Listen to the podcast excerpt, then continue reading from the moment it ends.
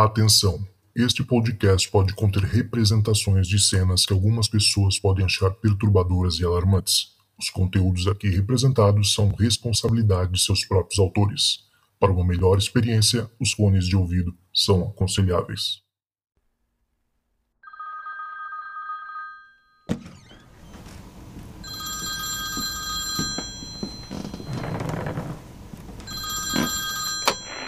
Fala Zucas, tudo bem?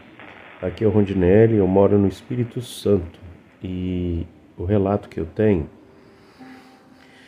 é, ele é do além porque muita gente não conseguiria explicar, ah, principalmente as pessoas que são céticas e não acreditam em nenhuma vertente religiosa. Então eu vou deixar aqui para os que acreditam e para os que não acreditam, para que eles pensem um pouco sobre o que aconteceu há mais ou menos uns cinco ou seis anos atrás. Pois bem, é, eu fiz teatro uma época, né, escola de teatro por uns quatro anos, e no final desse período apareceu uma oportunidade de apresentar um espetáculo num festival de teatro que tem bem famoso no nosso estado.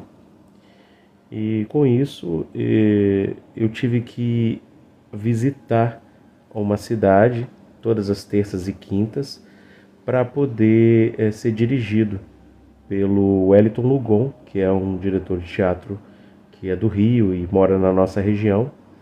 E ele é casado com a Silvia Cogo, que é atriz e também né, mora ali na cidade vizinha. Eles moram em Castelo, no Espírito Santo. Eu sou de Cachoeiro. Acontece que indo lá fazer os ensaios, né, eu e o o meu professor de teatro, que também participava do espetáculo, Lucimar Barros, a gente é, começou a ter um convívio bem próximo com eles, né? Todas as terças e quintas. A Silvia ajudava a gente com os figurinos e também dando uns toques, e o Hélito na parte de direção, né? Acerto dos textos, aquela coisa toda.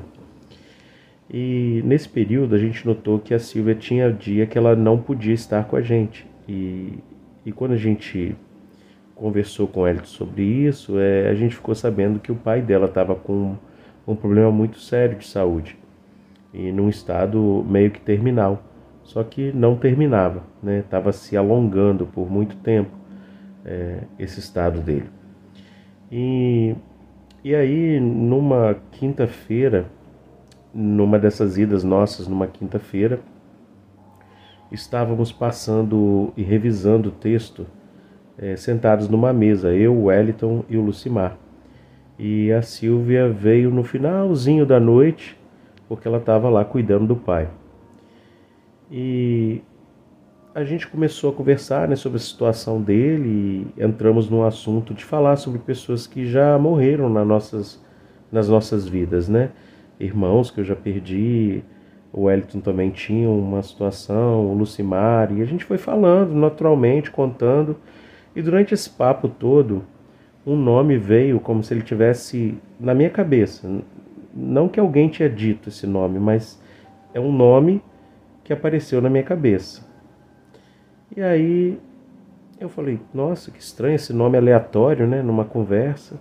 E aí passou mais um tempinho, o nome voltou.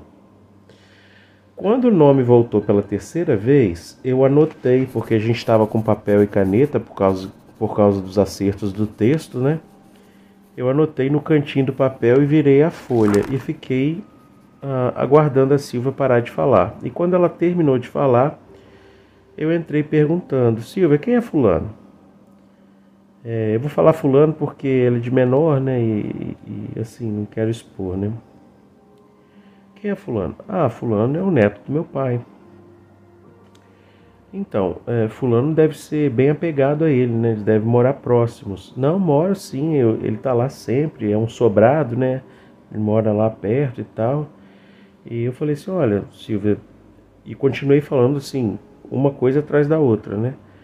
É, eu acho que é, é, por causa de fulano que seu pai não não tá indo assim, eles têm uma ligação muito forte. E ele deve ser indo para pré-adolescência ou, ou, ou adolescente, né? Eu me lembro dessa parte. Aí ela falou: sim, ele é, na verdade ele tem 11 para 12 anos, eu acho, na época ela falou. Eu falei: então, é, leva ele para dormir na casa de um amiguinho ou na casa de um parente, não precisa ser nem muito longe, né? Só para ele não ficar ali naquele convívio, né? Vai vir o final de semana e talvez essa situação se resolva. Aí ela virou para mim e falou bem assim: "Mas a minha irmã é muito católica, ela não vai acreditar em nada disso, porque ela sabe que eu e o Wellington a gente é mais assim do do espiritismo, a gente estuda e tal, a gente é mais aberto, né, a, a outras doutrinas, principalmente espiritismo. E aí acabou que eu continuei falando, dando uma outra ideia. É, eu tinha estudado numa escola de jesuítas, é, uns cursos na época, né? Minha família sempre foi muito católica e tal, e eu também participava bem.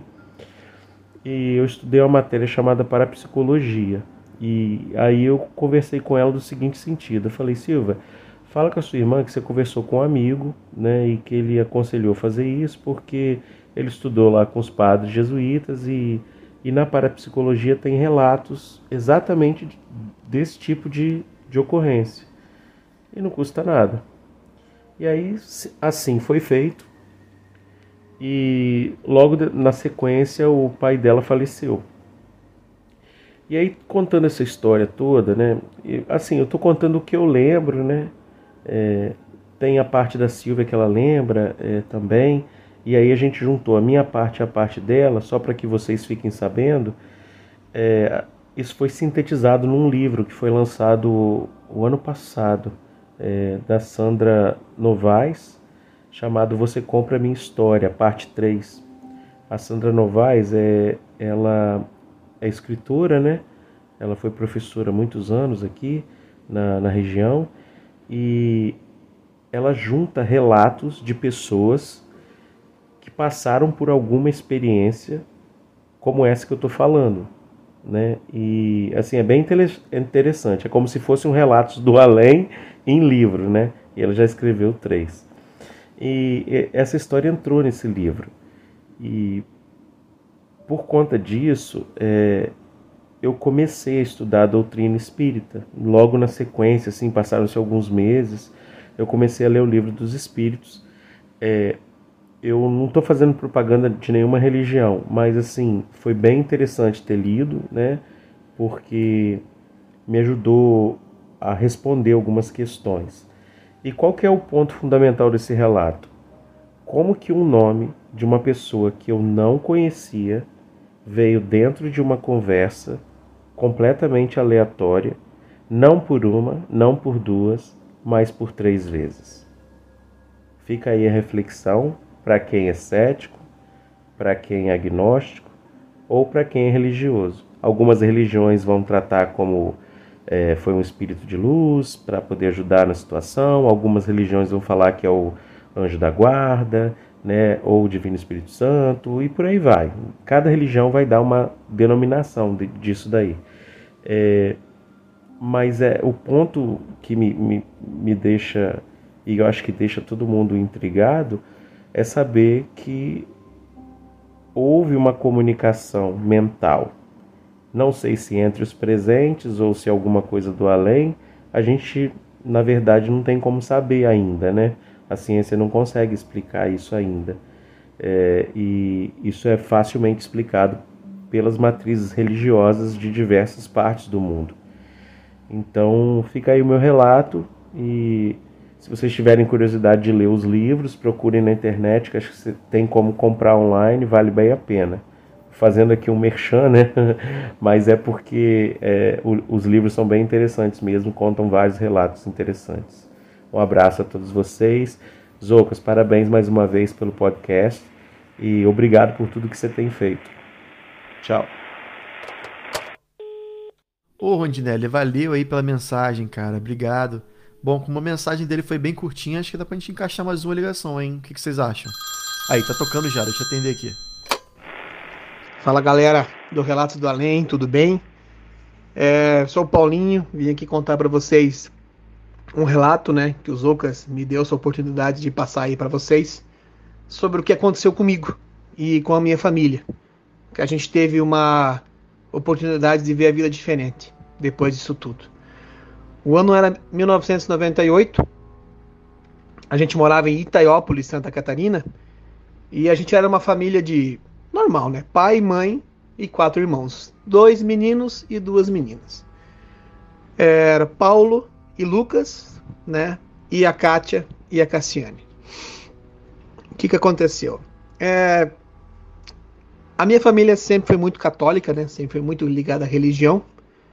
E aconteceu que, infelizmente, no dia 19 de agosto de 1998, a minha irmã Cassiane, na época com 15 anos, acabou morrendo de um dia para o outro porque ela acabou tendo meningite meningocócica. Teve uma época que isso espalhou muito pela região aí, sabe? E infelizmente ela acabou morrendo de um dia para o outro. Foi uma passagem bem pesada, assim, pessoal, porque ela acabou morrendo nos braços do meu pai no hospital. E eu vou falar para vocês bem sincero que depois disso foi foi muito pesado para todo mundo, né? É, a casa, que era sempre alegre e feliz, acabou sendo. É, acabou ficando escura, né? O irmão, meu irmão era pequeno, era de colo ainda, né? A minha irmã já era maior. Então ficou todo mundo assim, meio perdido, sem saber o que fazer. E o meu pai, tipo, não acreditava. Meu pai não acreditava que a minha irmã tinha morrido, né? ele sempre falava assim, gente, mas será, será que a vida acaba aqui? Será que como é que é? Será que a vida continua? E minha mãe também, né? Muito abalada por tudo isso.